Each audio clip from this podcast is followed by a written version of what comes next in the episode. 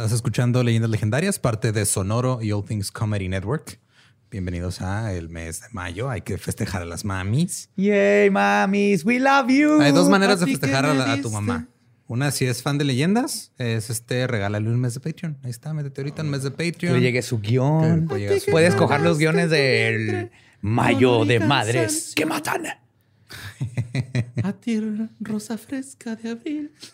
A ti, mi fiel querubín.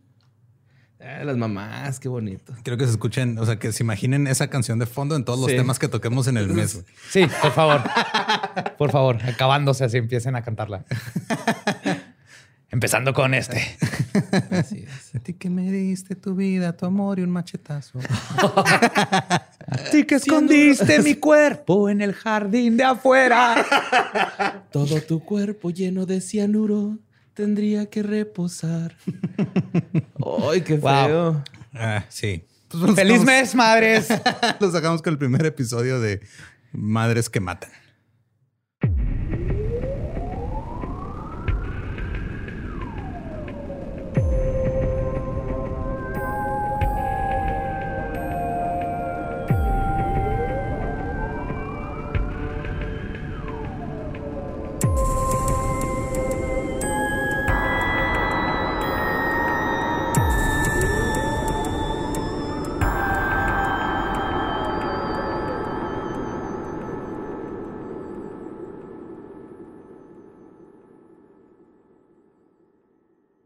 Bienvenidos a Leyendas Legendarias, el podcast en donde cada semana yo, José Antonio Badía, le contaré a Eduardo Espinosa y a Mario Capistrán casos de crimen real, fenómenos paranormales o eventos históricos tan peculiares, notorios y fantásticos que se ganaron el título de Leyendas Legendarias y estamos en otro miércoles macabroso. ¿Mm? ¿Vieron lo que hice ahí? Jingle. Jingle. Como siempre me, me, acompaña a mi diestra el buen Eduardo Espinosa. Lolo, ¿cómo andamos? ¿Todo bien? Todo chido, Simón. Me está acordando de los jingles también que se borre de repente. y Borre a mi siniestra, como siempre, el buen Borre Capistrani. Te extrañé, güey. Te extrañé. Este fin no nos vimos. Como que no nos vimos tanto. Yo eh. Duramos como tres días sin vernos, ¿es cierto, güey? Sí, güey. Sí. Y sentí que fue un normal, güey. Sí se siente la distancia. Sí. Pero ya estamos aquí de nuevo. Y es importante porque estamos en el mes de mayo y les he preparado algo fabuloso. Uf, día del trabajo. he decidido celebrar a todas las mamás en su mes. Ah. Aparte de que sé que hay muchísimas mamás que no se escuchan también mi madre, que no me escucha, pero tampoco. estoy pensando en ella. Mental. sí, yo también dije la mía, por favor. Mi hermano escucha el Dolop y de todos modos de repente me dice, ay, qué grosero. Yo, pues perdón. Sí, a mí también me dice el que fue de ellos. Y entonces, todo este mes vamos a celebrar el mes de las madres que matan. A la madre. Oh, yes. Cuatro asesinas en serie que además eran mamás. No. Para que la próxima vez que tu mamá te aviente una chancla digas, ah, eso es Está toda madre. Está leve. Está súper leve. ¿Estás listo para mayo, mes de las madres que matan? Pues sí. el primer día de las madres de tu esposa, por cierto. Sí. ya entendí. Sí, por eso estoy tripeando, güey. Shit. Porque y luego aparte siempre van a tener un cómplice, güey. Ya tienes ahí un extraño en tu casa que puede ser cómplice de tu asesinato. Sí. Porque le puede echar la culpa al bebé, güey decir, ¿no? Y el bebé no se puede defender, ajá. Sí, exacto. Ajá. No, y sí lo creo que pasa. Sí. al morir. Sí, si Maggie le dispara al señor Burns, güey, todo puede pasar. Yes. Pues ahí va. Durante décadas, una asesina en serie que mató bebés, niños y adultos sin compasión en varios estados de los Estados Unidos, una viuda negra con una moral tan retorcida que cuando fue arrestada no podía dejar de reírse cuando confesaba sus crímenes, que le ganó el mote de The Giggling Granny o la abuelita risueña, o no, no exactamente una. giggling es así. sí, sí. sí. es que la risa es la que chinga, güey. En este caso, la risa es la que mata. Pero es The Giggling Granny, güey. Que hoy les voy a contar. que me estoy imaginando a Sara García. Ahí se la ve. hoy les voy a contar la historia de Nanny 2. D-O-S-S. Ok. Pues normalmente comienzo la historia con el asesino en cuestión, Pero en este caso, para poder comprender las motivaciones de nuestra protagonista, tenemos que ver la vida de su familia, que está tan intrínsecamente ligadas a lo que formó el psique y las tendencias homicidas de Nani 2, que no podemos conocer bien a Nani sin conocer su pasado. Nani. Nani. ese tipo de Nani. No, era Nani.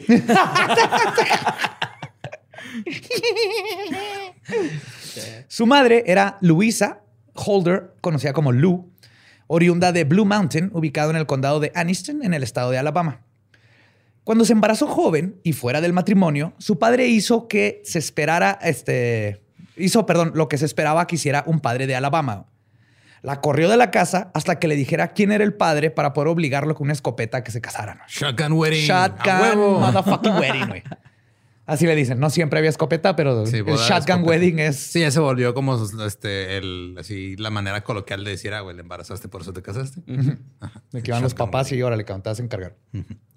Lu nunca reveló la identidad del padre de su hija, pero se asume que fue algún soldado de la base militar que ahí estaba, que está muy cerca ahí de Aniston. Está en Aniston, de hecho. Con su orgullo intacto, Lu consiguió un modesto cuarto que pagaba haciendo cualquier trabajo que consiguiera. Y en un crudo invierno que azotó Alabama, dio a luz a su hija Nancy el 4 de noviembre de 1905. Ahora con un bebé, Lu se encontraba en un punto muy precario en su adolescencia. Su familia le había dado la espalda y la sociedad la consideraba intocable, ya que ningún hombre iba a querer casarse con ella. Pero la resiliente Lou se rió en la cara de todos cuando una semana después de dar a luz conoció a James Hazel. Hazel había heredado una granja de sus padres. Era un hombre trabajador y estricto que compensaba su falta de dinero con orgullo. Su granja estaba en muy mal estado y ningún banco le quería prestar dinero. Teniendo hectáreas de terreno que trabajar, pero nadie que la trabajara, no tuvo ningún problema en proponerle matrimonio, matrimonio a Lou. No le podría importar menos que tuviera una hija. Se le valió hectáreas de verga. Hazel estaba pensando a futuro. La mano de obra gratis que tendría al tener más hijos. Claro, así, así se hacía, así se veía antes, hace 100 años, hace 200 años, era vamos a, criar a nuestros propios esclavos, güey, básicamente. Todavía, güey, yo todavía lo alucino, ¿no? O sea, ya, yo ya quiero que camine para mandarlo a hacer cosas así de... A que, corte el pasto. el celular. Cambia el aceite. Ajá. No, pues tarjetas así chiquitas de niño. Tráeme el control. Ajá. Tráeme un vaso de agua. Prepárame un old fashion. Que sea un esclavito, güey. Con bourbon. Yo lo veo así como hubo, lo, platicamos, pero hubo hasta hubo una época donde a los huérfanos que, o sea, que andaban ahí, los metían en un tren, los mandaban a las granjas a jalar, güey. Y nunca volvían a ver a. Te llevaban un huérfano a domicilio. Era Uber huérfano. sí. Sí, Uber mano de obra. Te llevaban un huérfano que te arreglara ahí el jardín, Pues la calma de Lou al haber encontrado marido y por ende alguien que la apoyara se desvaneció casi inmediatamente. No tardó en descubrir que Hazel era un hombre miserable y violento que explotaba ante el, menor estrés. Lo que debió haber sido su periodo de luna de miel fue en realidad una lista de tareas incesantes que ella tenía que hacer en la casa. Llegando le dijo, aquí está la lista de lo que tienes que hacer. Y si algo no era hecho precisamente como Hazel lo quería, comenzaba la violencia. No la golpeaba, pero era verbalmente y emocionalmente abusivo. Abusivo verbalmente. Sí. Nancy, que le decían Nanny, aprendió exactamente lo mismo que su madre en cuanto tuvo suficiente edad para caminar. Los tres trabajaban de madrugada hasta altas horas de la noche en la granja y aún así no lograban hacer dinero. Después de Nanny nacieron un hermano y tres hermanas en rápida sucesión. Todos planeados para que Lou no estuviera embarazada durante la cosecha para que pudiera ayudar. Va, ahora me lo estoy más. ¿Cómo se llama el personaje este de los Simpson, el Hillbilly? Lo estoy Clitus. Clitus. Simón, Cletus. Ajá, ya me lo estoy imaginando como Cleto. Cleto en Alabama, ¿ya? Yes. Sí, pues es como un estereotipo, ¿no? De Alabama. Ajá. Para 1910, Nanny, en lugar de ir a la escuela, fungía como la mamá de los niños, haciéndoles comida, cambiándoles el pañal y arreglando sus peleas. Una niña cuidando niños. De las primeras memorias que tuvo Nanny fueron de odio a su padrastro, algo que, le seguiría, que la seguiría por el resto de su vida. Cuando su hermanito llegó a la edad de ir a la escuela, Ambos eran permitidos asistir, pero solo en invierno, cuando no había cosecha. Caminaban este, tres kilómetros de ida, tres de venida. De subida en ambos lados. ¿no? Tenía que caminar tres kilómetros en la nieve de subida, de ida y vuelta. De hecho, sí iba a decir cómo estaba de subida. Sí iba a decir que en lluvia y nieve. Lluvia y nieve. Pero la vida escolar no era mucho mejor que el de la granja. Los niños se burlaban constantemente de ellos y siempre tenían problemas en, en clase, ya que lo que aprendían en unos meses de invierno lo perdían el resto del año que tenían que quedarse a trabajar en la tierra. Sí, siempre están atrasados, ¿no? Siempre iban a estar, este... No hacían amigos, no... Todo el mundo les hacía bullying porque eran niños pobres que caminaban de su vida dos veces. Aún así, hay algo invaluable que Nani aprendió en la escuela, a leer. Cuando descubrió la lectura, encontró un escape de su vida y, más importante, de su padre o padrastro. Su cosa favorita que leer era la revista True Romance que su madre le había regalado escondidas de Hazel. Era una revista tipo Vanidades o este, que venía así cosas de romance y de moda, de todo el, del glamour, ¿no? ¿Y el papá se lo prohibía o algo? Sí, sí, claro. O sea, este, para, al rato va a sacar sus poderes mágicos, güey. ¿no? digo, para empezar, le prohibí, yo creo, no, no sabía que leía y ya de ahí, de eso en 1900, cachito, en Alabama ya está cabrón. Sí. Y aparte, imagínate cómo era la revista de ese entonces. O sea, un Cosmopolitan del 1905 que va a decir 13, 13 razones para que te pegue con amor. O sea, las seis mejores maneras de que no se te caiga el útero. No cabalgar. ¿Cómo esconder los monitores? Y no cabalgar no, es una de ellas. la Histeria, histeria o cólera. Entérate aquí, página 32. Tienes 13, ya estás quedada. en ella, Nani comenzó a perderse en fantasías de romance, moda y glamour, pero especialmente en romance. Soñando constantemente en que algún día encontraría un hombre que la sacaría de la granja y que toda su vida mejoraría. Nani comenzó a ahorrar cualquier cambio que pudiera para comprar revistas y libros de romance cada vez que se topaba uno. Era como el Televisa de esos días, ¿no? Esa, sí, güey. Programación de novelas. Y si está cabrón, o sea, cuando digo, creo que todos hemos pasado por, algún momento en el que nuestra realidad está tan jodida o estamos pasando por problemas que cualquier escape que puedas tener. Claro, la magia de la lectura. Pero sí, sí. En la primavera de 1912, ella, ahora de siete años, y su familia tomaron un tren para visitar a la familia de Hazel en el sur. Una tormenta estaba azotando el estado en ese tiempo y esto causó que un pino cayera sobre las vías. El chofer del tren, o maquinista, porque revisé, pero yo le sigo diciendo chofer de tren, activó los frenos de emergencia y todos los pasajeros salieron volando de acuerdo a la primera ley de Newton. Toda la familia sufrió pequeños golpes y raspaduras, pero justo enfrente donde estaba sentada Nanny había una viga de metal y su cabeza se golpeó contra ella. Cuando Nani abrió los ojos, ya habían llegado a su destino a cientos de kilómetros de distancia. Perdió no mames, perdió días. Como cuatro días. Güey. A la ver. O sea, se subió al tren, pum, abrió los ojos, ya tenía dos días de haber llegado. ajá, eso no fue, se desmayó, estuvo en coma y no se dieron cuenta, güey. Como salvadoreño en la bestia, ¿no, güey? Ajá, pero sin darse cuenta, güey. Uy, güey, no mames. yes no, no solo no recordaba nada, güey, sino que desde ese día en adelante, Nani comenzaría a sufrir dolores de migraña que le duraban días y episodios de depresión que se manifestaban con momentos de ira incontrolable. Güey. O sea, le cambió toda su este, psicología y se hizo. Ahorita vamos a ver. Pero de nuevo tenemos un golpe en la cabeza. Aún así, en cuanto regresaron a la granja, Hazel la puso a trabajar de nuevo e incluso le prohibió a Lu que la llevara al hospital, güey, porque era un gasto innecesario y no podían perder un par de manos en la granja, güey. Wow. Sí. Le dijo, ponte la camiseta, ¿no? Eh, va a haber pizza el sábado, pero no puede ser al hospital. Sí. Y el nombre de ese padrastro es Jeff Bezos. La se en una botellita. Güey. Si Nani odiaba a su padrastro antes, ahora lo detestaba con una pasión. Y a su madre también. Que aún. Supongo porque se sentía traicionada por su mamá, ¿no? claro, no, la dejó ir al hospital, No la defendía, güey. exacto. exacto. Que aún a su corta edad, Nani la veía como alguien que prefería, no confrontar a su esposo abusivo que cuidar a sus hijos. Es que también la posición de la mamá está en culero. Fíjate, los siete años, güey. todo está, sí, todo está culero. O sea, nada está bien aquí hasta ahorita, güey. No, no, no, no, no, hay buenos y malos. Toda la situación es culera. Todas las personas están sufriendo y de la verga, güey. Sí. Este sería un momento que definiría su vida. Güey. Su gusto por las novelas de romance se convirtió en una obsesión para Nani. Pero su padre seguía siendo un obstáculo también para esto. No le permitía a ninguna de sus hijas que usaran ropa que él consideraba provocativa Y por provocativa me refiero Güey, tiene faldas, güey. siete años, no mames. O Sí. sea, No, ya más, y siete años y de más grandes y nunca, what the güey. fuck, güey. Sí. Tampoco les decía que no la dejaba ponerse maquillaje porque creía que, y cito, alguien va a abusar sexualmente de ustedes si se visten así. ¿Qué pedo? Y por provocativo es una falda normal de, de mujer de esos tiempos. güey. Siempre andaban como con coveralls y este. A lo mejor triple mucha pierna, ¿no? Pero, como sucede tristemente en la realidad, el abuso que tanto temía Hazel no vino de un extraño, sino de adentro de la familia.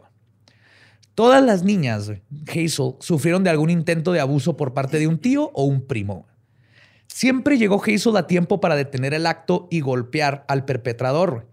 Pero en el caso de Nanny, cuando este, tenía 12 años, un primo intentó meter las manos abajo la falda. En otra ocasión, un tío le estaba eh, tratando de quitar el vestido güey, y Hazel lo descubrió. güey. O sea, son familiares de Hazel. güey. Su furia fue dirigida hacia Nanny. güey. A la O sea, las otras hijas madreaba a su primo. Sí, pero pero, con Nanny fue, fue tu culpa. Ajá. Ajá. Nunca Te estoy quiso diciendo que no te pongas. Que está mal, ¿verdad? Cualquiera. Sí, güey. Baja la pierna, por eso eres mi hija. Alabama. Pero para este punto, ella no le podía importa- importar menos. güey. Ni los gritos ni los, golpe- ni los golpes de Hazel la afectaban. Vivía con un dolor crónico. Nada que le pudiera hacer su padrastro podía ser peor. Pero ya se había hartado de todo y puso en acción su plan para escapar. En 1920, cuando cumplió 15 años, le propuso a sus padres conseguirse un empleo en la ciudad, y ya que eso les daría un flujo constante de dinero para la granja, aun y cuando fuera época o no de cosecha. Hazel renuentemente aceptó, porque a final de cuentas era buena idea. Y la nueva vida de Nanny comenzaría. Se consiguió un trabajo en la fábrica de textiles Linen, Linen Treadmill. Esto no solo le permitía salirse de su casa, sino que comenzó a poder vestirse como las otras mujeres. Y se convirtió inmediatamente en una mariposa social y empezó a fumar, con, para el pretexto de poder salirse a fumar y platicar con todos. Su padre no le podía decir nada porque el dinero que llevaba a la casa era imprescindible para ellos.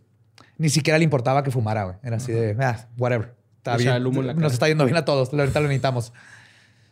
Pues fue ahí en uno de esos este, s- breaks de cigarro güey, donde conoció a Charlie Braggs. Nanny tenía muchísimos pretendientes, güey. Porque todo el mundo dice que era pues era súper inteligente, elocuente, de tanto que leía. güey. Ujú. Y era muy guapa. güey. Entonces todo el mundo creía con ella y era así súper picky. Y ella estaba disfrutando su vida a gusto. Este, y de todos sus pretendientes, Charlie fue el único que se ganó a Hazel y a Lou con su encanto, modales e impecable relación con su propia madre. Era así el, el caballero Southern Gentleman. Entonces, cuatro meses después de conocerse, Nani de 15 y Charlie de 19 se casaron en 1921.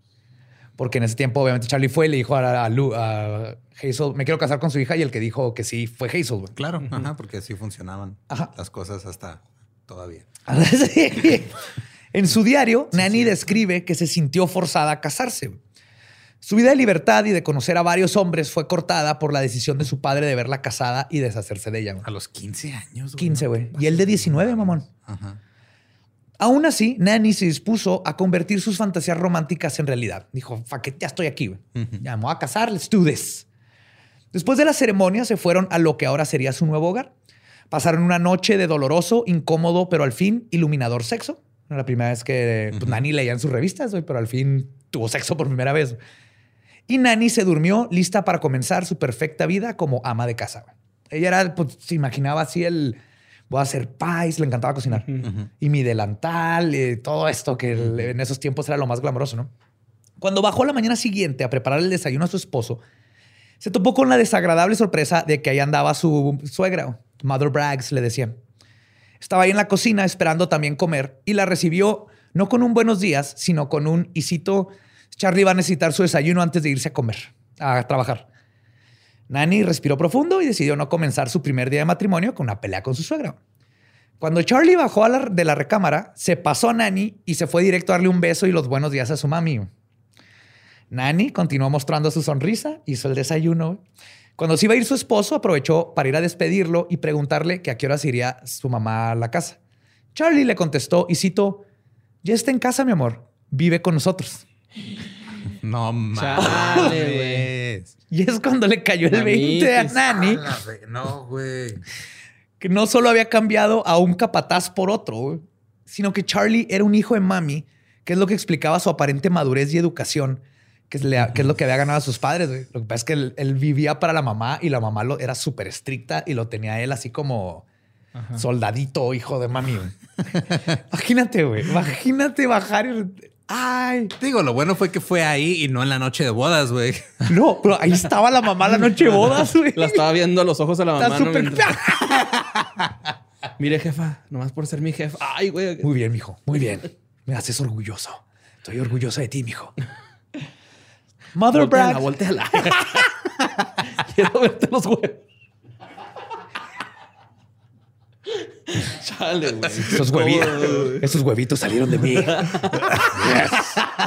Yo hice esos huevitos, dale.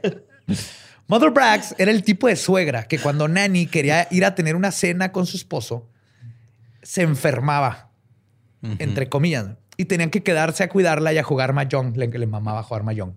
El como dominó chino, que Es una estrellita, ¿no? No son muchas fichitas con diferentes figuritas y tienes que encontrar los pares y las vas quitando de una montaña. Sí, nunca he entendido ese. Bueno, mahjong. Ni a los palillos chinos tampoco. Está pelada. Sí, luego te enseño los cómo usarlos. ¿Para comer o para jugar? Para jugar, Ah. nunca supe cómo se jugaba. Y llegué a tener el juguete, pero- Sí, todos lo tuvimos y nadie lo supimos jugar. También usaba indirectas con su hijo como, y cito, Qué bueno que tu esposa no está llenando su cabeza con tonterías infantiles de revistas de romance. Esto lo hizo después de que vio que a Nani le gustaban y esto hizo que Nani tuviera que empezar a esconder sus revistas de romance. Entonces, no nomás tenía que vivir con su suegra, su suegra era una bitch con B mayúscula. Bitch. Esto llevó a Nanny a que comenzara a fumarse 40 cigarros al día y encontrar el dulce respiro que le proporcionaba el gabinete de licor. ¿Qué digo? ¿Respiro después de 40 cigarros al día? Es... Para ese licor Ok. te limpia. Su depresión volvió y sus oscuros pensamientos junto con ella. Aún así, durante tres años aguantó todo con mucha hipocresía y gin. Pero ese es el pedo. O sea, imagínate, tiene 15, 16 años, güey. Está recién Ajá. casada. Es una niña, es como. Ajá. Está Tom fumándose 40 cigarros y poniéndose peda todos los días con ginebra. Y literalmente viendo ahora con una madrastra, güey. Ujú. Que la trae en chinga a ella y al esposo, ¿no? A los 15, güey. Es más, acaba de cumplir 18, güey. Duró tres años. Entre 1923 y 1927 tuvieron cuatro hijas. La mayor se llamaba Melvina y la menor Florina. Charlie. Melvina. Las dos en medio no cuentan. No, Una elefante No hay, no hay récord de ellas bien. Ahorita vamos a ver por qué. Charlie había casi maquiavélicamente planeado que Nanny siempre estuviera embarazado. Embarazada. Incluso solo teniendo sexo con ella cuando sabía que estaba ovulando. Y para agregar insulto a la herida, todos sabían que este güey era infiel. güey. Entonces él sabía exactamente, él no la tocaba, no tenía sexo con ella más que para embarazarla. Y luego el resto del tiempo, mientras estaba embarazada, estaba teniendo amoríos con todas las de la planta textil. güey. Así que Nanny decidió que Charlie no sería el único que se iba a divertir y cada vez que podía lograr que él o su suegra cuidaran a los niños, se iba a los bares a ponerse ebria, a bailar y coger con todo el mundo. Bueno, pues a ligar y coger con quien quisiera, ¿no? Todo mientras llevaba un diario de todas las infidelidades de su esposo, por si algún día él decidía confrontarla por las de ella, güey. Mm. O sea, lo tenía así como... Sí, si, si un día le decía, oye, me acabo de enterar que... Mira, cabrón. Ahora imprimen las conversaciones del WhatsApp. Sí, güey. Sí. Güey. Ay, es una historia muy bonita eso. Pero bueno. Pero este estilo de vida no era sustentable y Nani lo sabía. Además, veía en Melvina el potencial de todo lo que ella había querido ser, pero no había logrado. Así que Nani resolvió una simple ecuación en su cabeza. Podía seguir estando deprimida y crónicamente exhausta mientras tiene cuatro hijas miserables, o podía tener una sola hija que tendría el potencial de tener una vida plena y toda su atención. Mm, matemáticas. Yes. La respuesta era una de practicidad. Una mañana preparó la avena del desayuno para los niños, las niñas, pero hoy tenía un ingrediente extra, veneno para ratas. Melvina comió pan tostado y Florina aún estaba siendo amamantada. Cuando Charlie regresó de otra de sus pedas de tres días, porque aparte se perdía de repente En pedas. No sí. mames. Al parecer era como el hobby de estos tiempos, porque todo el mundo tenía pedas de tres días. Pues, ¿qué, qué más ibas a hacer? Ajá. No había, no- no había Netflix. Encontró, cuando llegó Charlie, encontró una multitud de gente en su casa. Nada No más los veía cuando estaba ovulando, ¿no? No había podcast. No, ese es el problema. El podcast llegó a salvar el mundo. Charlie encontró a sus dos hijas del medio muertas. Mientras todos lo veían con desdén y estaban emputados con él. ¿De dónde chingados estuviste estos tres días? Nani estaba recibiendo condolencias por todos lados. Incluso Mother Braggs cambió de bando y le dijo a su hijo, y cito, nunca entenderás cómo una mujer ama a sus hijos. Así que más te vale que no digas una sola palabra en contra de tu esposa, cabrón. Ándele, verga. Sí. El doctor determinó que el fallecimiento había sido a causa de los granos de avena que se habían hecho malos. Y simplemente se deshizo de ellos y no hizo una autopsia. ¿Era un diagnóstico común que te matara la avena en 1918? ¿Dónde estamos? Aparentemente. ¿1920 y tantos? Oh, O sea, para que llegue el doctor y diga bien así de, ah, sí, pues la avena se hizo mala y por eso están muertos estos niños. Llegaba. ¡Hola todo el mundo! Ese me hace un... Oh, esta no. avena tiene cobalto 60, señora. Es lo que lo mató, hermano. De esa a los cerdos. Todos sí, esa fue la, Dale, esa fue la avena. El Estaba mala, güey.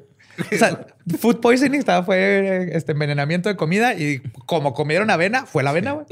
Toda la gente que dice, ay, nací en la época equivocada. Sí, te querías morir por comer avena. Al parecer sí pasaba. Ay, esos, esos tiempos de los 1920 con vestidos tan bonitos, el esposo que se iba de peda tres días, tú que... Viviendo con la suegra. Viviendo con la suegra que, que tuviste que llegar al punto donde dijiste, "Me- mejor mato a dos de mis hijas para vivir bien. Esa es la época por la que están añorando. Exactamente. No mames. A la mañana siguiente, cuando Nanny le sirvió su desayuno a Charlie, él vio algo en sus ojos que confirmaron sus sospechas desde el día que llegó y sus hijas estaban muertas. La mirada de su esposa la describe como la de un tiburón, güey. Cuando le sirvió, que, le- que estaba sonriendo y todo, y le dijo así como que buenos días, mi amor, así como si nada, pero le vio los ojos y eso aclaró todas sus dudas. Esa misma noche agarró sus cosas y a Melvina y huyó de la casa. güey. La única razón por la que no se llevó a Florina fue porque estaba dormida en los brazos de Nani. Y no sé por qué dejó a su mamá y dejó a la mamá. Pero sí, él dijo, fuck this, yo no me quedo otro día más en esta casa. Para el verano de 1927, Nani decidió que había otro obstáculo en el camino a su felicidad. Mother Braggs. Mm, Como ella siempre estaba, y cito, no, y cito, eh, entre comillas, enferma, porque siempre le dolía el estómago, el, el de la fue la clásica que en la boda de ellos nomás fue un ratito y lo, ay, me siento mal y se fue, güey. Nadie sospechó cuando su salud fue cayendo, decayendo poco a poco y eventualmente murió, güey, después de haber sido atendida amorosamente por su nuera. Claro. Sí. De nuevo, el pueblo se sintió mal por la pobre Nani, que ahora había perdido a su suegra después de sus hijas y, a su, y su esposo le había, la había abandonado, güey. Sí, ay, Nani, te dije que no compraras esa marca de avena. Entiendo, estás, est- estás muy dispersa porque perdiste La a de hijas, a tus hijos. no. De hecho, acá fue pastel de higo. güey. Ajá. Era pastel de higo. Y nomás daba. porque lo probó y dijo, está bien culero, mejor me muero. y se murió por voluntad propia. Así mataban antes, sí, güey. Estaban higo y no, oh, no, bye. No. Para sorpresa de todos, Charlie regresó un año después, en el verano de 1928, güey, con una nueva esposa, un hijastro y con la intención de regresar a vivir a su casa. Nani, orgullosa como siempre, lo vio, no dijo una sola palabra, agarró las pocas cosas que podía cargar, todos sus libros, obviamente, tomó a Melvina de la mano y se fue a la casa y regresó a la granja de sus padres. No le peleó la casa, no nada. Y este güey no le peleó la hija, nomás él dejó que se la llevara. Nomás dejó que se lo llevara. Ajá. Ok. Nani no perdió tiempo en comenzar a buscar otro hombre para completar su fantasía de la pareja perfecta. Si se fijan, hay un, una, este, un paralelo con los asesinos en serie masculinos que tienen una fantasía y lo cruzan esa línea. Nani es de estas Pero estamos en cayendo en el estereotipo de el porno de las mujeres son las novelas románticas, güey. ¿Te das cuenta? What? no, pero O sea, es como la película esta de Scarlett Johansson y Joseph, Joseph Gordon-Levitt, ¿no? Donde ella está obsesionada con las cosas románticas y él con el porno, güey. Es lo mismo, nada más que que hay muertos. no he visto esa película. Ok. Pero más o menos, pero sí, se llama. o sea, hay una obsesión, una fantasía que todos tenemos, pero el asesino en serie, muchos por golpes en la cabeza, cruzan la línea sin pedos. Aquí se nota que la obsesión de Nani es o empezó con esa vida perfecta Ajá, que sí, le iba a sacar de la granja y no le importaba Su cruzar la línea. Ajá. Ajá. Una sesión secreta de su fantasía es secuestrar mujeres y luego enterrarlas en su patio. Sí, y la de ella era agarrar a un güey que la tratara bien y le hiciera sentir bonito. O sea, Ajá. qué pedo, güey. Yep.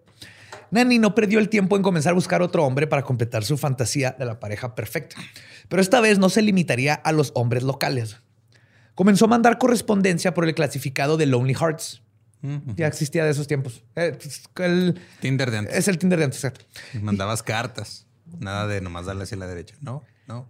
Güey, incluso se tomó fotos, así en blanco y negro de ella, y mandaba las cartas junto con repostería. güey. Wow. Ay. Sí, ya era, era, no, no es mándame un dick pic, es mándame un pie. Mándame un Un pie. pie de manzana. A ver cómo cocina, ¿no? Ajá. Así el gancho. En 1929, Sí, es tan, es tan tierno que casi te hace olvidar que mató a sus dos hijas. casi. Casi. Sí. Te aseguro que varios de los que están escuchando pueden que, ah, cabrón, sí cierto. Sí, es, ah, está bien bueno este pie. Pero mataste dos hijas tuyas, ¿no? O sea, no, te doy otra rebanada. Mira, este es de, este es de blueberry, este era de fresa, este es de... Ah, uh, apple pie. En 1929, un hombre capturó el corazón de Nanny. Robert Franklin Harrelson, de 22 años, oriundo de la ciudad cercana de Jacksonville, Jacksonville, Alabama. Amaba el jazz, trabajaba en una fábrica y lo más importante, tenía su propia casa. Uh. Nanny le mandó una carta con su foto y repostería y al día siguiente de que le mandó, tocaron a su puerta. Güey como el meme así con... ¿Qué, fe- ¿Qué haces aquí? Me mandaste unas galletas. Simón. Después de dos meses de citas y regalos, los dos se casaron. A pesar de las quejas de Louis Hazel, que decían, y cito, "Ningú- el Hazel es el que decía esto, güey, me da risa, güey.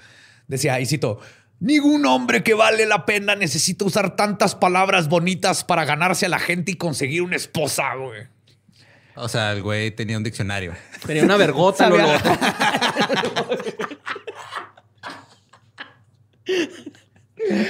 No, no es cierto. Ah, Así, para ser el, el ser elocuente y hablar para Hazel era así de que pinche vato estúpido. Estas palabras, güey. A ver, pues sabes arreglar un tractor. Nani, sus hijas y Robert se fueron a vivir a una cabaña de dos recámaras a las afueras del pueblo de Cedartown. Todo parecía estar perfecto hasta que Nani notó un pequeño detalle en su nuevo príncipe. Era alcohólico. Mal pedo alcohólico. Pues era el... Era, el, Era pedo de esos tiempos, ajá. Era el pasatiempo nacional, ¿no?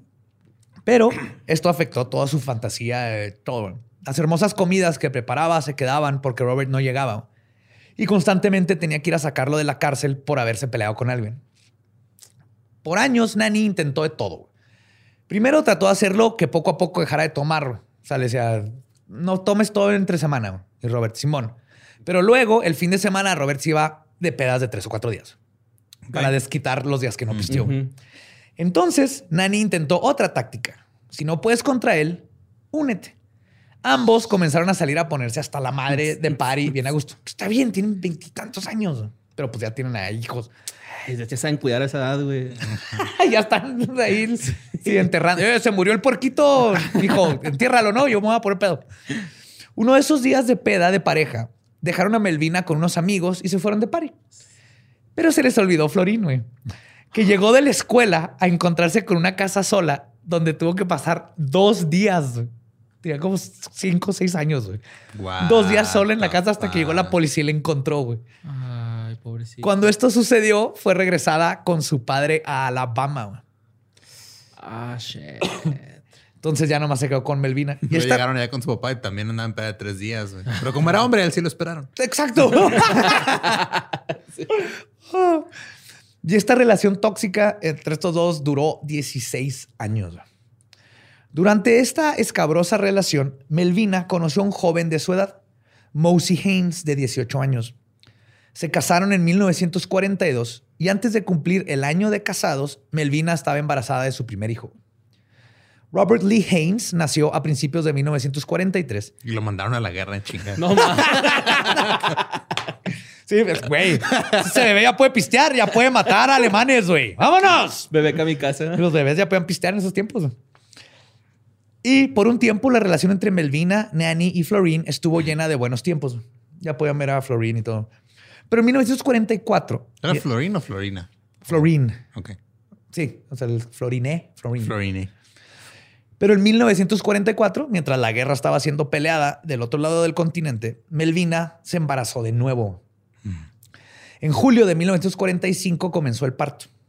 Nanny se involucró con él e incluso se la pasaba dándole órdenes a las enfermeras y al doctor, güey. Tenía todos en chinga, güey. Como buena señora. Ajá.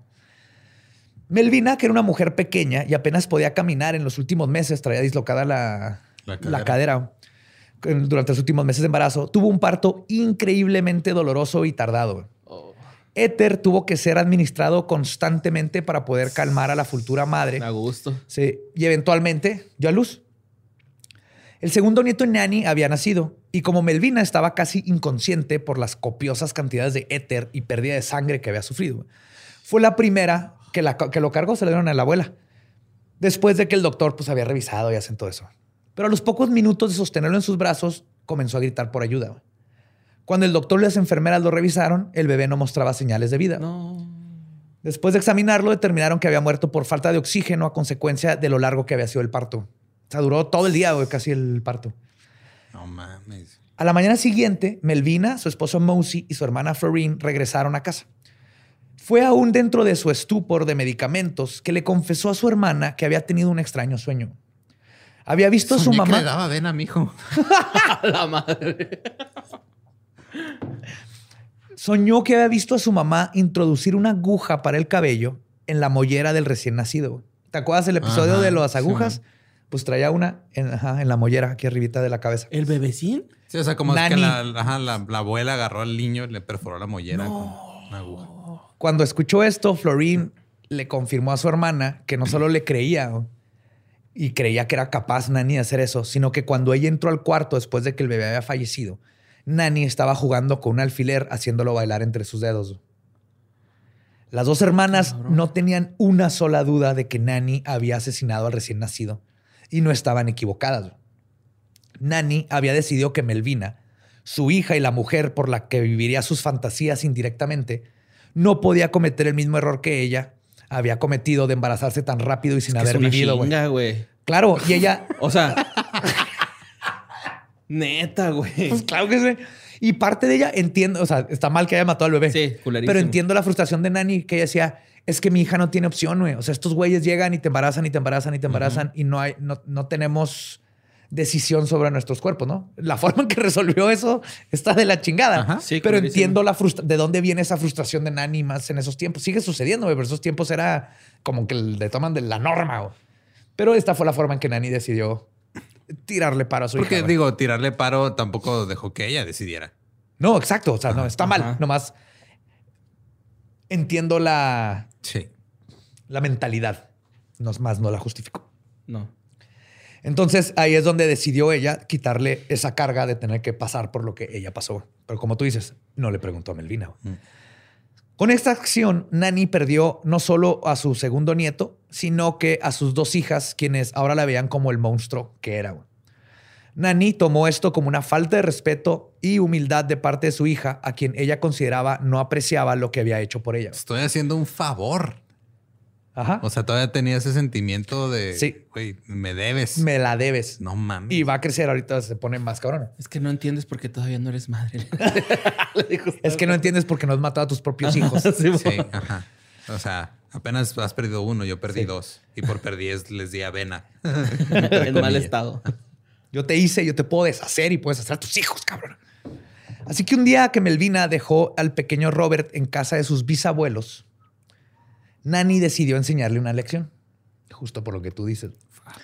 Preparó uno de sus postres con el ingrediente secreto amor, no, arsénico, añadido en ellos y luego, como buena abuelita, le dio las galletas a su nieto.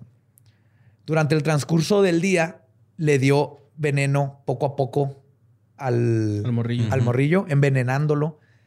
Y duró todo el día, güey. Hasta que a la mañana siguiente el pequeño Robert había muerto a mediados de 1945, güey. Todo por enseñarle una lección a su propia hija. O sea, abuela, esta galleta no pega. ¿Cómo si yo ya llevo cuatro días de viaje? Y de repente. tu, tu, tu.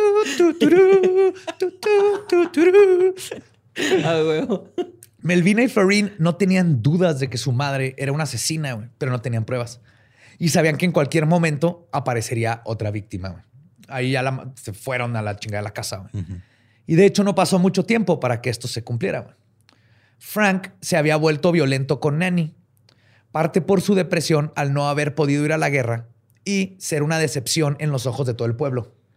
Es que en, la- en guerra mundial, mucha gente, los que trabajaban en textiles y maquilas, no los dejaban irse a la guerra porque necesitaban estar produciendo, ¿no? Exacto.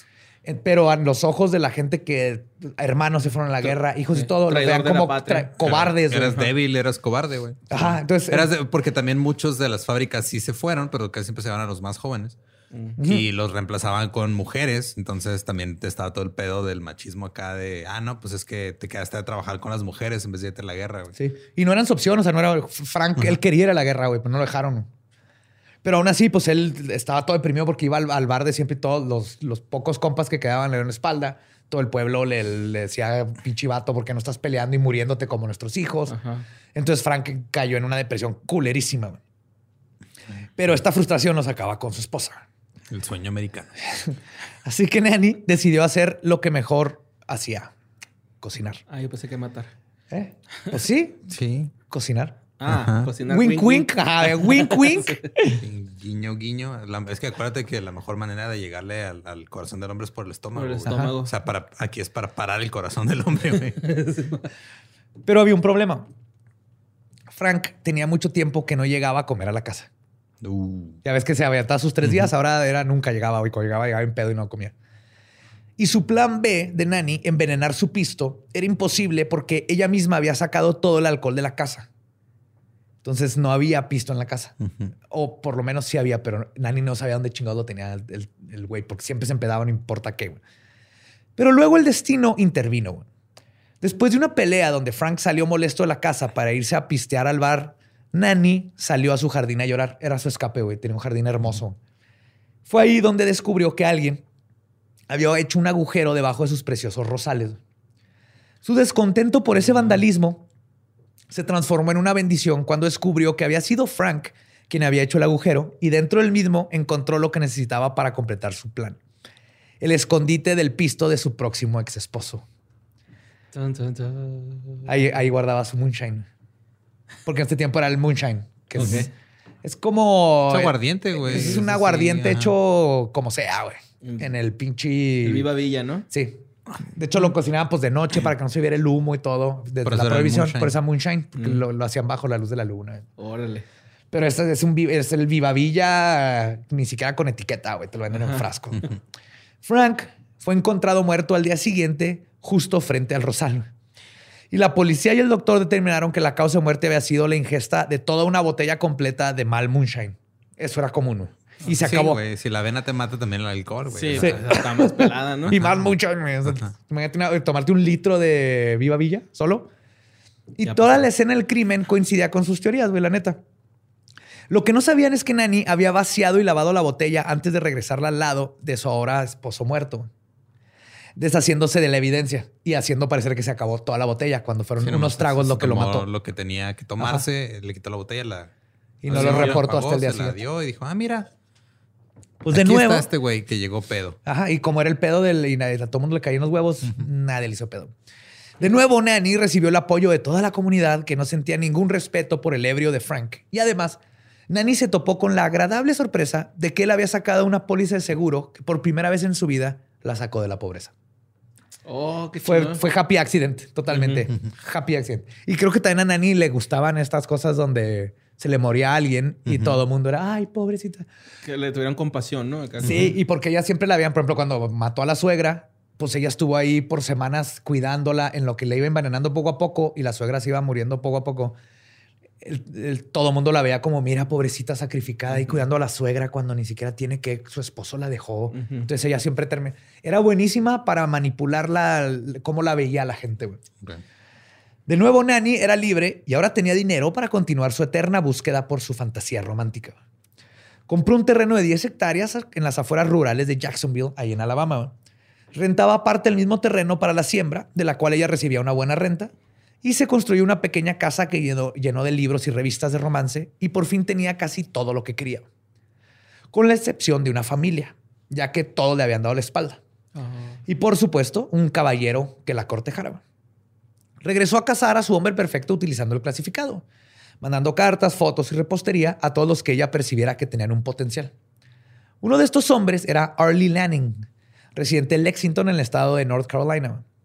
Dos años después de la muerte de Frank, Nanny estaba de nuevo en el juego y subió a un tren a visitar a Lanning. Cuatro días después de conocerlo, decidieron casarse. Wow, cada vez le toma menos tiempo. Todo de buena madre, sí. Todo parece, pues que nunca sabes cuándo te vas a comer avena y vas a valer verga, güey. Entonces la vida es de YOLO, güey. YOLO. Sí, avena, YOLO. Casarte, YOLO. Todo parecía estar perfecto hasta que Nanny comenzó a sospechar de que él estaba haciendo el infiel. Formó una red de espías con otras mujeres del pueblo que le daban todo el chisme y eventualmente confirmaron sus sospechas. La próxima vez que Lanning regresó a casa esperando su cena, solo encontró una nota que decía, y cito, salí de viaje, regreso pronto. Por salir de viaje, Nani se refería a que se fue a Nueva York a tener sus propios amoríos y comprar ropa nueva. Ok. Sí, dijo, fuck it.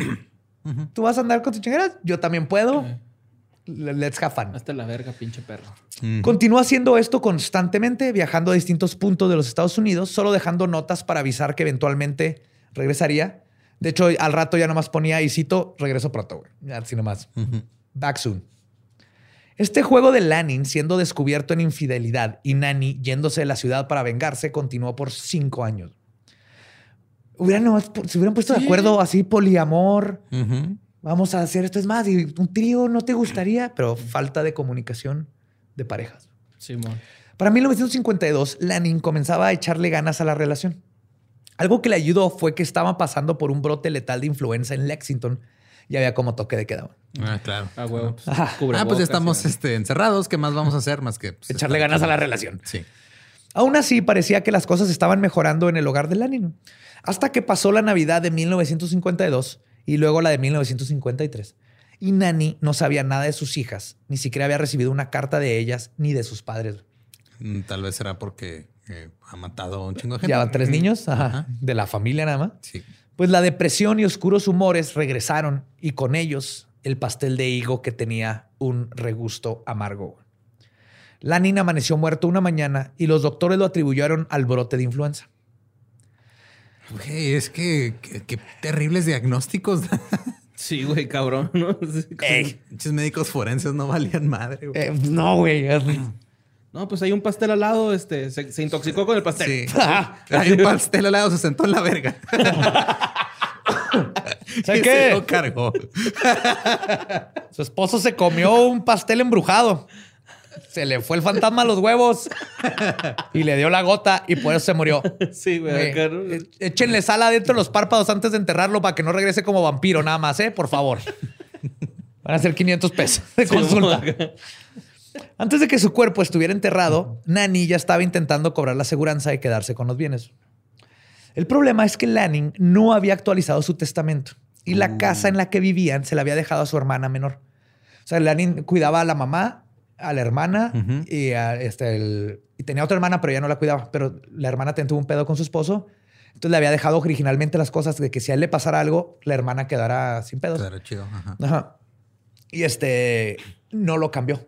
Entonces, este, para este tiempo, Nani estaba viviendo junto con su suegra que la había acogido después de la muerte de su hijo. ¿Otra vez? sí. O sea, pobrecita, mi hijo, y sí, se dejó querer, ¿no? A pesar de la hospitalidad de su suegra y cuñada, Nani no se tocó el corazón cuando se enteró que, aunque no podía quedarse con la casa, Lanning había sacado un seguro en caso de catástrofe que sería pagada a ella y no a la dueña de la casa.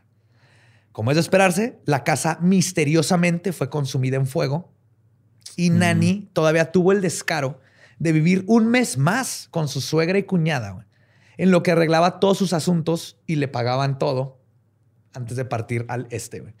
Le quemó la casa y de hecho la pues era la, suegra, no, la suegra, no, la cuñada. La cuñada, se sintió mal y todo, pero dijo, no, pues no mames, o sea, ella tiene una casa en Alabama, tiene lana, yo no tengo nada, güey. O sea, sorry que sé que era tu esposo, pero pues a mí esa casa me, si no, sirve. Cuñada, este pastel de dinamita. Prende la vela. Con una trampa de oso de betún, así. mordida, mordida. Pero antes de partir a vivir su nueva, nueva, nueva, nueva vida, su suegra se enfermó. Nani la cuidó como buena nuera que era. Y en 1952. Como buena nuera que no era. Que no era.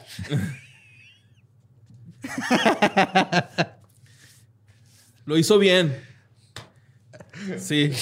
Sí, lo hizo muy bien. O sea, estuvo bien ejecutado, pero no, no, estuvo chido, güey. Estuvo chido. Acéptalo. Ah, pues falleció después de comer país de higo.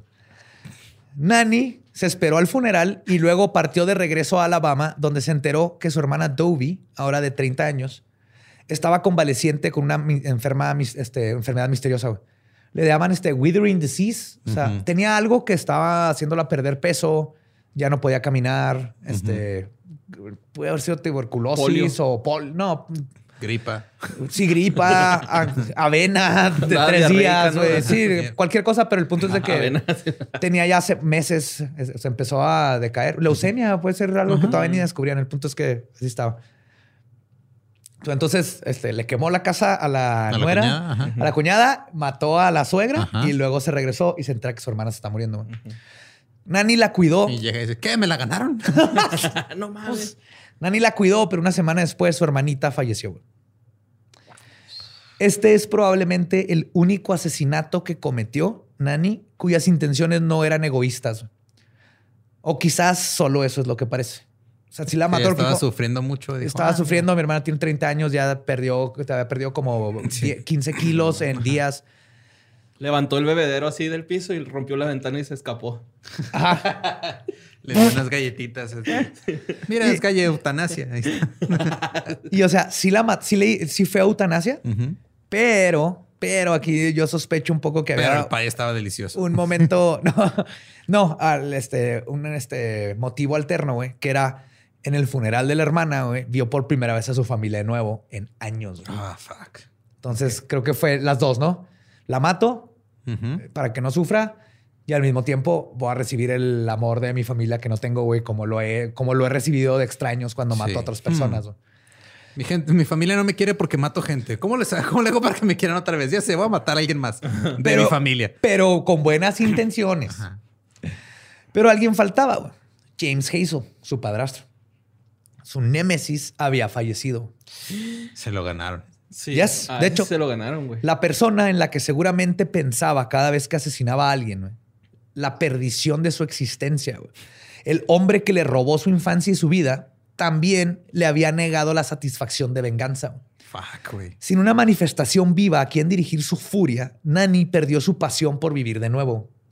Es que me lo, o sea, digo, en la escena así de, la típica escena de película o comedia romántica, así que están con alguien más y dice, ah, te veo, te veo distante, estás pensando en alguien más, pero mientras está matando a alguien. Es que no me asesinas como antes. Toma este pie con dinamita. Hazel, que diga Diana. La granja donde creció se perdió al banco cuando se fue el Nunca ganaron dinero con esa pinche granja. Este, y su madre Lou se fue a vivir con ella. Las dos viudas comenzaron a hacer una vida juntas. Lou no tenía idea que el resentimiento de su hija ahora no podía, que ahora no podía proyectar hacia su padrastro, se transformaría en odio contra ella. Nani racionalizó que quizás la causante de todo el sufrimiento era su madre, que nunca tuvo el valor de confrontar a Hazel y defender a su hija. Que Yo no escogí nacer, mamá. Yo ni te pedí nacer. Que te casaras con ese güey. y aparte, Hazel golpeaba a, Nani, pero no tocaba a sus propias hijas. Y la mamá nunca intervino en esas cosas. O sea, también sí estaba culero. Que, ¿Cómo Esto es una historia de tiempos culeros con gente que todos estaban de la verga. Además, todos sus planes de vivir en una novela romántica ahora eran imposibles si tenía que vivir con su madre. Así que a los pocos meses de vivir juntas, Nani se convirtió de nuevo en el pináculo de la generosidad ante la gente del pueblo, cuando mostró una increíble resiliencia y buena actitud después de perder a su esposo, hermana, padre y ahora a su madre en tan solo un par de años. También mató a su mamá, güey. Y que nadie dijo así como que, oye, esto todo se les muere. Pues sí sospechaban. Pero era así como que falta de respeto o algo así. No, y también al mismo tiempo, si eran tiempos, se moría gente a lo pendejo. Pues sí. Era una combinación de lo. Te aseguro que todo el mundo medio ahí en los chismes, pero al mismo tiempo sí se moría gente bien cabrón por cualquier cosa. Es que sí está sospechoso, ¿no? O sea, que se le muera a toda la gente, pero que su jardín esté bien vergas. es competente. Esta mujer es competente. Sí, no, pero o sabe mantener. igual y los usaba de abono. De abono. pero es que era lista. O sea, de repente la veías y decía, mi mamá está bien malita y todo. Y luego, oye, amiga, ¿quieres ir a pisar? No puedo, tengo que cuidar a mi mamá. Y le estaba dando pay para envenenarla. Entonces, durante un mes, todo el mundo era, ay, pobre Nani, su mamá se enfermó y ahí anda la pobre dándole comer y sufriendo porque está cuidando a su pobre suegra o a su pobre madre.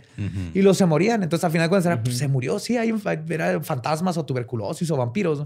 Pero ella estuvo cuidándola y pobrecita Nani. Entonces, era muy, les digo, era muy buena para saber cómo manipular, cómo la veía la gente externamente. En 1953, Nani volvió a sus andadas. Se inscribió ahora en el Diamond Club, que era como un Tinder VIP que costaba una mensualidad de 15 dólares para pertenecer y tener acceso a una lista de potenciales pretendientes. Era como ya gente más nice. es como el Tinder Premium, ¿no? ¿Cómo se llama esa madre? Tinder pues Black Diamond no Sé, güey, pero... Pues eh, son ilimitados este, super likes, ¿no? Algo así. Algo así, sí, man. No sé. Algo así es. Algo así. Vamos a dejarlo en. Tengo un chingo si no se esa Qué bueno. Qué bueno. Sus ojos cayeron en Richmond, no, Richard Morton, un hombre adinerado de 60 años, oriundo de la ciudad de Kansas. Al poco tiempo de conocerse, Morton le propuso matrimonio y Nanny se fue a vivir con él. Parecía, parecía ser que al fin había encontrado a su príncipe encantador. Hasta que gracias al chisme de las estilistas, Nanny se enteró que estaba teniendo un amorío con una muchachita que podría ser su nieta. Así que a los tres meses de estar casados, ella decidió que era tiempo de convertirse en una viuda de nuevo con la ayuda de un pay de manzana con veneno para ratas. Muchos sospecharon de Nanny y la misteriosa muerte de Morton había quedado en la voz del pueblo. Pero no habían pruebas y la verdad, la mayoría de las personas que lo conocieron vieron a Nanny como una especie de heroína que se había deshecho de un pederasta. Entonces nadie dijo nada a final de cuentas. Ahí sí, ahí sí la gente dijo, what the fuck. Aparte está cambiando de estado, pero dijeron, esto estuvo muy raro. Pero al mismo tiempo dijeron, si no le comprueban nada, no perdimos a nadie que valiera la pena, güey. Al contrario, ¿no? Ajá. ¿Qué digo? Que eso no justifica, pero. No, claro, nomás estoy diciendo lo que pasó en el pueblo. Sí, sí, sí. En ese tiempo sí. Era justificable, ¿no? Con el equivalente a 20 mil dólares de ahora en su bolsillo, cortesía de una póliza de vida que había sacado para Morton. Nice. Ahora sí ya lo sacó antes de tiempo, aprendió. Claro, uno va aprendiendo sus errores. Nani rápidamente regresó a cazar. Para este punto se había dado cuenta de algo, que llegando a cierta edad, y cito, la mayoría de los hombres que, esta, que están disponibles en el mar de solteros eran o las rémoras o los tiburones. Cada cita que tenía salía más deprimida y convencida de que su príncipe azul y su casa con reja blanca nunca iba a suceder. Eso es hasta que conoció a Samuel II. Era un inspector de autopistas estatales de 59 años, honesto, trabajador, con dinero y que daba sermones los domingos en la iglesia local. Era un, uh. preacher. Que pues ya desde ahí te dice... Eh". Predicador. Además, no fumaba, no tomaba y consideraba que decir malas palabras era una señal de falta de educación. Pues qué pinche culo. Sí. pinche mamón. Estúpido, pendejo. Nani se enamoró de inmediato y en junio de 1953, un mes después de haber sepultado a Richard, se casó y comenzó su nueva vida en la ciudad de Tulsa, en el estado de Oklahoma. Uh, Ese Tulsa, donde fue la gran masacre de Black Wall Street. Sí. Algo que me llama la atención bien cabrón es de que, o sea, no hubo ningún momento en el que Nani confundiera sus pasteles de higo con un taser. ¿A que no se puede confundir así tan fácil? No, no, no está muy, no, no está nada fácil. Ah, no, Perdón, eh, digo, me estoy desviando. El pastel era después del toque, güey. Como una prueba fehaciente, de que la, la que persevera alcanza, güey, Nani al fin era feliz, güey. Mm. Dos, le ayudaba a cocinar. Solo le costó. ¿Cuántos asesinatos lleva hasta ahorita, güey? La mitad de su familia. Tres maridos, dos hijas, un nieto. ¿Dos suegras? Dos suegras. No mames. si le pasaba algo, se confesaba con su marido, ¿no? sí. Este, dos, le ayudaba a cocinar. Le encantaba ayudarle a cocinar ahí en la cocina, güey. Y aunque él era exigente en que le gustaba que la casa se mantuviera limpia, él ayudaba a que eso se mantuviera, güey los dos. no era desordenada. No, y combinaban los dos. O sea, los dos eran de que casa limpia, pero aparte le ayudaba. O sea, algo totalmente para ella así que, ah, qué chingón, güey. No había violencia, no habían infidelidades ni secretos en su nueva relación. Pero tampoco había dinero. No porque no lo tuvieran, sino porque dos era un tacaño empedernido al grado de que Nani no podía prender el abanico de la casa hasta que, y cito, el calor fuera insoportable. Solo podían tener prendida una luz en el cuarto en el que estaban. Tenían que leer sus libros así en el, si está en la sala, era toda la casa en total oscuridad y nomás un foquito donde pueda leer. Todas las puertas tenían que estar cerradas para mantener el calor cuando era tiempo de frío. No tenían tele porque dos no quería gastar en la luz y porque sea que lo que sale en la tele era pura porquería. Digo, no por justificarlo, pero pues, el güey creció en la crisis del 29, güey. Sí. Sí, y se notaba. Y también era una combinación del crisis más, tacaño. Más y, predicador. porque él también justificaba todo con es que la tele es pura babosada del diablo. Y no decía groserías. Ajá.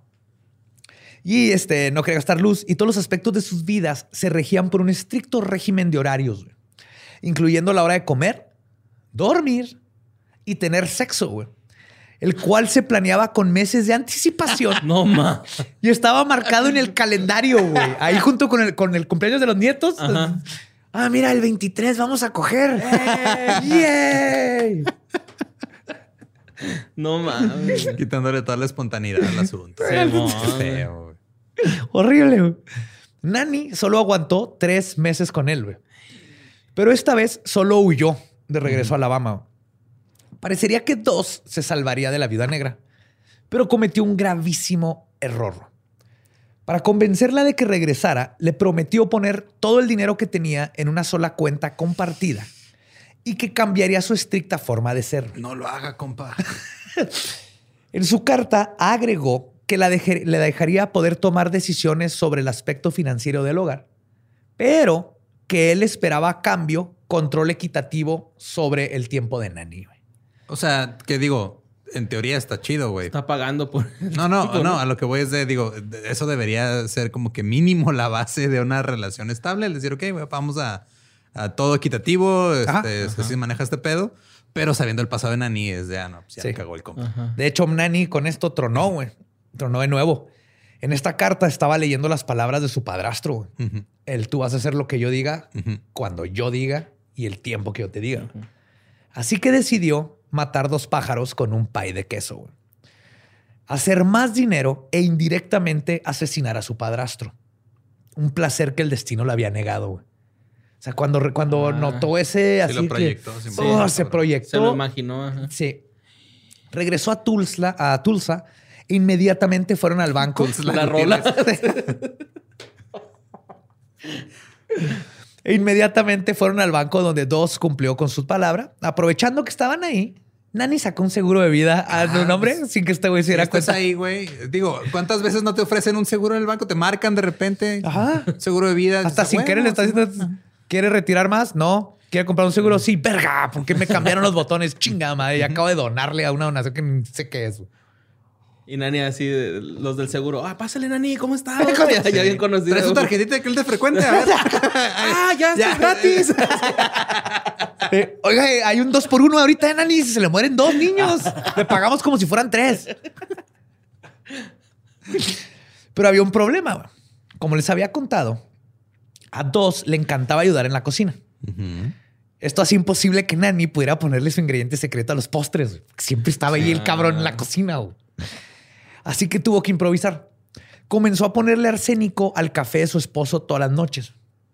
Pero tenía que tener cuidado de usar solo un poco para que no lo fuera a detectar. Súper amargo, güey. Aparte, todo el mundo que toma café sabes cuando tu café sabe diferente. Algo diferente. Entonces tuvo que haber, tuvo, tuvo que ser gradual. Este, Esto ocasionó que el, envenenamiento tardara meses. En, septiembre, Dos finalmente tuvo que ser hospitalizado por dolores y espasmos estomacales. El gastroenterólogo Schwelbing, el doctor Schwelbing, lo tuvo internado por 23 días hasta que logró controlar el problema, mas no logró diagnosticar la enfermedad. Mm. El mismo día que Dos regresó a casa del hospital, Nani le dio su café con dosis extra de arsénico y luego se sentó a leer sus novelas mientras intentaba ignorar los gritos de agonía de su próximo ex esposo.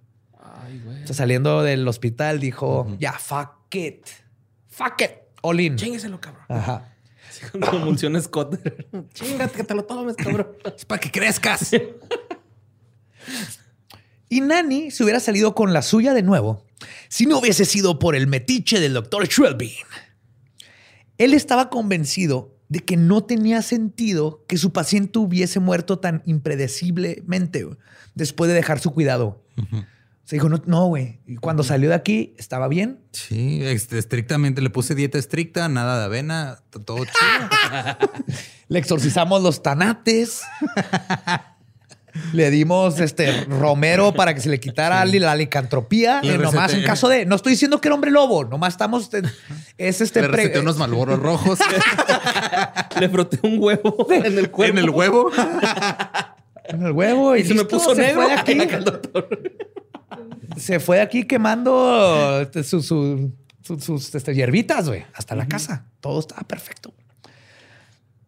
Entonces, este, sabiendo que no le, no, le, no le iban a dar permiso para practicar una autopsia, porque él no tenía que ver con el caso. Ajá.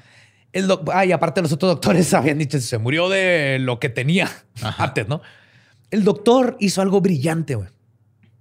Se presentó en el funeral de dos y frente a todos los dolientes, le pidió permiso a Nani de hacer una autopsia y le dijo que él creía que lo que había matado a su esposo podría ser un contaminante ambiental que podría poner en peligro a toda la comunidad y toda la ciudad. Ah, cabrón, nice. Ajá. Entonces ahí estaba todo el mundo escuchando esto y, pues Nani así que, ay, toda buena, güey. Presión social. Ajá. Sí, güey. Y obviamente él sabía que ni de pedo, güey. Estaba en el kiss cam del.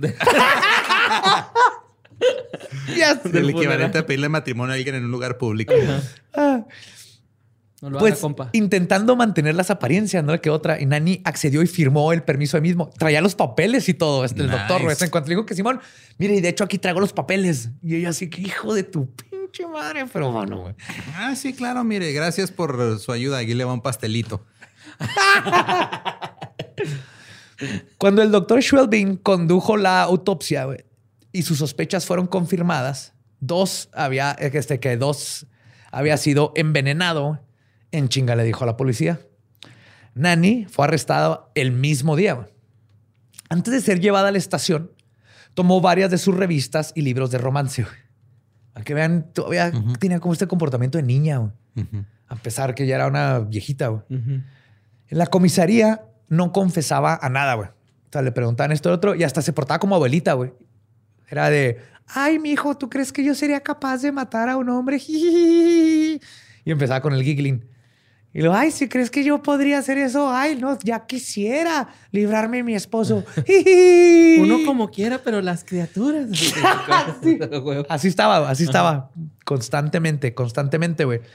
Y entonces este, se reía ominosamente antes de contestar lo que fuese y terminando de contestar. Y es cuando se ganó el mote de The Giggling Granny. También cuando hay fotos de cuando la sacaron arrestada, se reía y voltea las cámaras toda.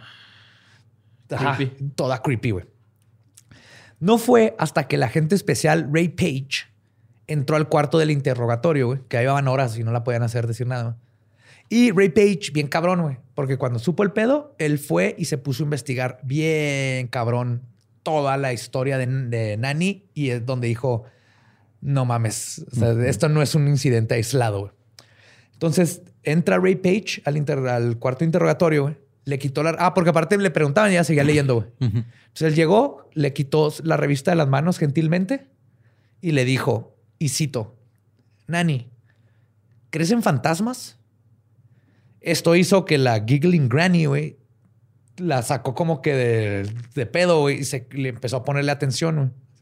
Y Paige continuó. Le dijo, y cito, Después de varios años de hacer mi trabajo, comienzas a creer en ellos. Pero no embrujan lugares, embrujan a las personas. He conocido a mucha gente embrujada en mi trabajo. ¿Cuántos esposos has enterrado, Nani? ¿Cuántos fantasmas están en este cuarto en este momento? Después de esa elocuente analogía, Nani confesó y citó. Le dijo, ¿está bien? Está bien. Le puso veneno de ratas en su café. Así. Con eso. Y con esto, hermosa cosa, las décadas de asesinatos de la Giggling Granny concluyeron. Ah, yo pensé que le iban a dejar libre, güey. No, no, no. Pues confesó ahí perfectamente todo. Pero qué chingón, güey. qué chingón. sí, así. Muy poético, ¿no? Es como una película de Robin Williams, güey. Siempre saca algo así bien cabrón, ¿no? Una reflexión bien cabrona de la vida. No es tu culpa, no es tu culpa. Asesino está en Ay, güey, sí. Oh, Captain, my Captain. Sí, está bien, cabrón. Nanny Dross fue enjuiciada. Nanny Dross, güey. Nanny Dross. Perturba. No, güey. Nanny Dross, güey. Nanny Dross.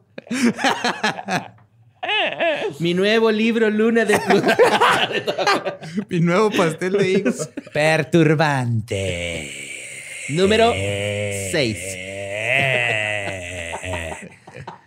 Pero será fantasma. No, no me sale. Pero así lo escucho en mi cabeza. Nanny 2 fue enjuiciada el 17 de mayo de 1955 solo por el asesinato de, de Dos, de su último esposo. de A pesar de que tenían evidencia para comprobarle todos los demás asesinatos, legalmente era más práctico solo atribuirle este crimen porque sabían que con, con este solo ya le, ya le, daban el máximo. Ajá. Entonces no tenía caso que se pudiera escapar por falta de evidencia del otro. Y de hecho le comprobaron todos menos el de sus dos hijas, porque sabían que fue ella, pero por respeto no exhumaron los cuerpos. Aparte que ya tenían muchísimo bajo tierra y no había mucha evidencia que ellos iban a poder encontrar. Sí, lo estaban chiquitos. Porque fue hace mucho, sí. Entonces, pero se sabe que fue absolutamente todo. Fue encontrada culpable y sentenciada a pasar toda su vida en prisión. Solo se salvó de la silla eléctrica porque el juez consideró que mandar a una abuelita y mujer a freír no era lo correcto. Se salvó por ser mujer. Le regaló un pay al, juez, Sí, mira, si fuera un horno, tal vez. Pero no están en Alemania en esa época, entonces no aplicaba tampoco. Mira, señora, le vamos a poner dos hijos, los niños ahí y usted se va a meter al horno y los niños le van a cerrar la puerta. Esa es mi sentencia. Caso cerrado. Un chingo de migajas haciendo el camino. Fueron sus dos hijas, hijos. Ajá. Luego fue. Los dos hijos de la hija. Ajá. Y luego fue. ¿Fueron tres esposos? Tres. Tres. tres esposos y el Samuel. Tres esposos, dos. suegras, la mamá. Fueron como once. No, sí fueron cuatro esposos, ¿no? ¿Cuatro? Cuatro. Ajá. Cuatro. Con Samuel dos fueron cuatro ya. Su mamá, su suegra, una de sus suegras no mames. Sí, se llevó varios ¿no? entre los patas. Un chingo. Y esta, no es la viuda negra que del hospital que mata gente porque están convalecientes. ella, mataba por. Eh, ángel de la muerte, ajá, perdón. Y, no era viuda negra de, de lana, güey. Nomás al último fue cuando. Y de todas maneras. Sí, fue cuando se dio cuenta de. Ah, puedo monetizar mi hobby. Suscríbete. Ey, si quieren que mate a mi vato, ahí está mi Patreon. Suscríbanse, tengo camisetas. La autopsia está en el exclusivo. Y si suscriben al nivel más alto, les doy la receta de mi pie. Suscriban, síganme. Nanitos. Sus planes así firmados. y ahora bien, se dice que Charlie, el primer esposo, fue el único de este esposo de Nani que sobrevivió a la vida negra. Ah, no, entonces sí fueron tres esposos. Sí, porque el primero no. Ah, perdón, sí, es cierto. Sí. sí, yo pensé que al, primero también se lo había llevado. No, se chingó a la suegra. Ah. Ajá. Ajá, sí, Sí, el primero fue el que huyó después de que vio los ojos de tiburón. Fue el único, de todos los demás se los echó. Pero cuando la evidencia fue recolectada para su caso, la policía se enteró que tenía decenas de cartas con prospectos ya planeados este, para futuras víctimas. O sea, ah, se iba a continuar. Si no lo hubieran agarrado con dos, ya tenía el que sigue y el que sigue, y el que sigue, y el que sigue. No hubiera parado. No, hubiera parado. El doctor Schwelby en su máquina del misterio, ¿no? Ya, Estuvo bien Pues Nani 2 murió el. Pero que digo, me impresiona que sea más organizada que todos nosotros juntos, güey. Totalmente. Tenía planeado futuro todo bien, cabrón. A sus 55 años todavía. cabrón, asesino. Nani 2 murió el 2 de junio de 1965 de leuquemia. leuquemia. Leuquemia. leucemia. Leucemia. Es que escribe leuquemia. Leuquemia. Leucemia. Completamente sola en una cama de hospital. Donde tenía 60 años, güey. Ni siquiera. Ajá, yo me ah, imagino que había durado. Donde ninguno de su familia volvió a visitarla. ¿Y a qué edad la agarraron?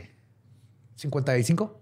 Ah, o sea que nomás duró 5 años. 5 años en la cárcel. Sí, exactamente. suficientes. Sí, en el 50, no, 10 años. El veneno del encierro. 55 entró y en el 65 se murió.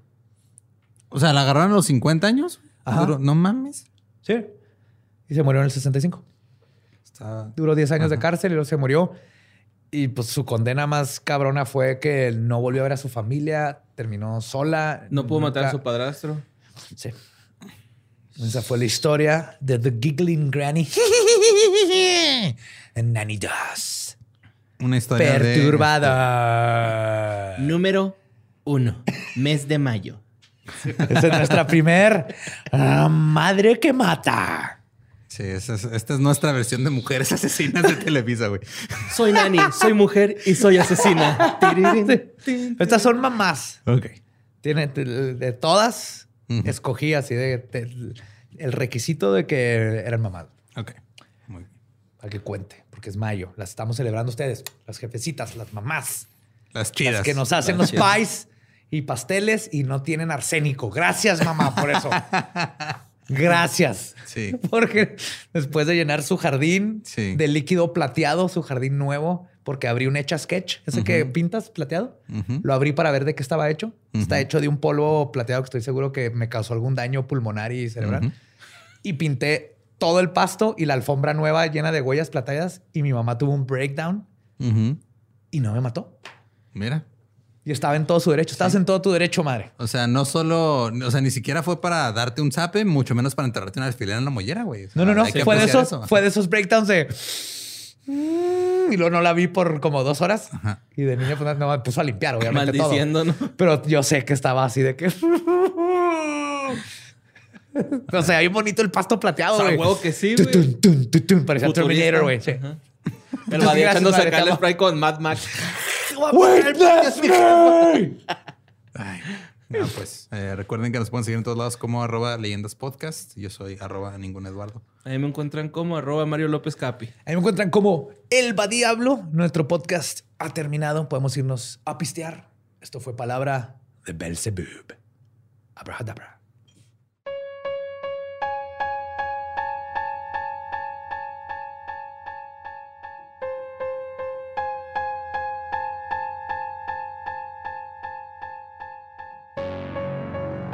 Y esa fue la historia de Nani 2. Nani Borresan. Nani. Hubiera sido, hubiera sido un capítulo muy diferente si fuera japonesa. Lolo-san, Nani. Nani. Sí, pues bueno. Así le decía, ¿no? Todas sus víctimas antes de morir. Ajá. ¿Nani? Ya nada más se reía ahí. ¿Por qué sabe raro este pay de manzana? ¿Nani? que fue esta es la primera de cuatro que vamos a, tocar. Esta, esta no es la más hardcore. Eso sí les advierto. No mames. Aquí empezamos, pero creo pues que, es. Creo que más bien era paciente, ¿no? Más que hardcore. La mayoría de las mujeres asesinas en serie, eh, por eso están tan cabronas y por eso les debes de tener más miedo que a cualquier tipo sádico. Son pacientes, nadie sospecha de ellas, tienen todo el tiempo del mundo. Así son desde las ángeles de la muerte hasta las viudas negras es de poco a poquito. Poco a poquito. Entonces no hay. Oh, no. hay de que, ah, descubrí. Ajá. Entonces hay que tener cuidado con la mamá. Cuídenlas, regálenles algo. Este es el primero. Acuérdense que para, para cuando vaya a salir el segundo episodio de este mes, ya se les pasó el Día de las Madres. Ya la cagaron. Entonces recuerden. Ya no sabes qué regalarle a tu mamá, ¿verdad? Sí, ya no. Unas plantitas, yo creo. Sí, sí. Me gusta la jardinería. te comas su pay. Y a mi mujer también unas plantitas. Pero también está padre porque vamos a examinar, son cuatro personas y las cuatro mujeres tienen este, no solo modo superante, pero este, motivos increíblemente diferentes.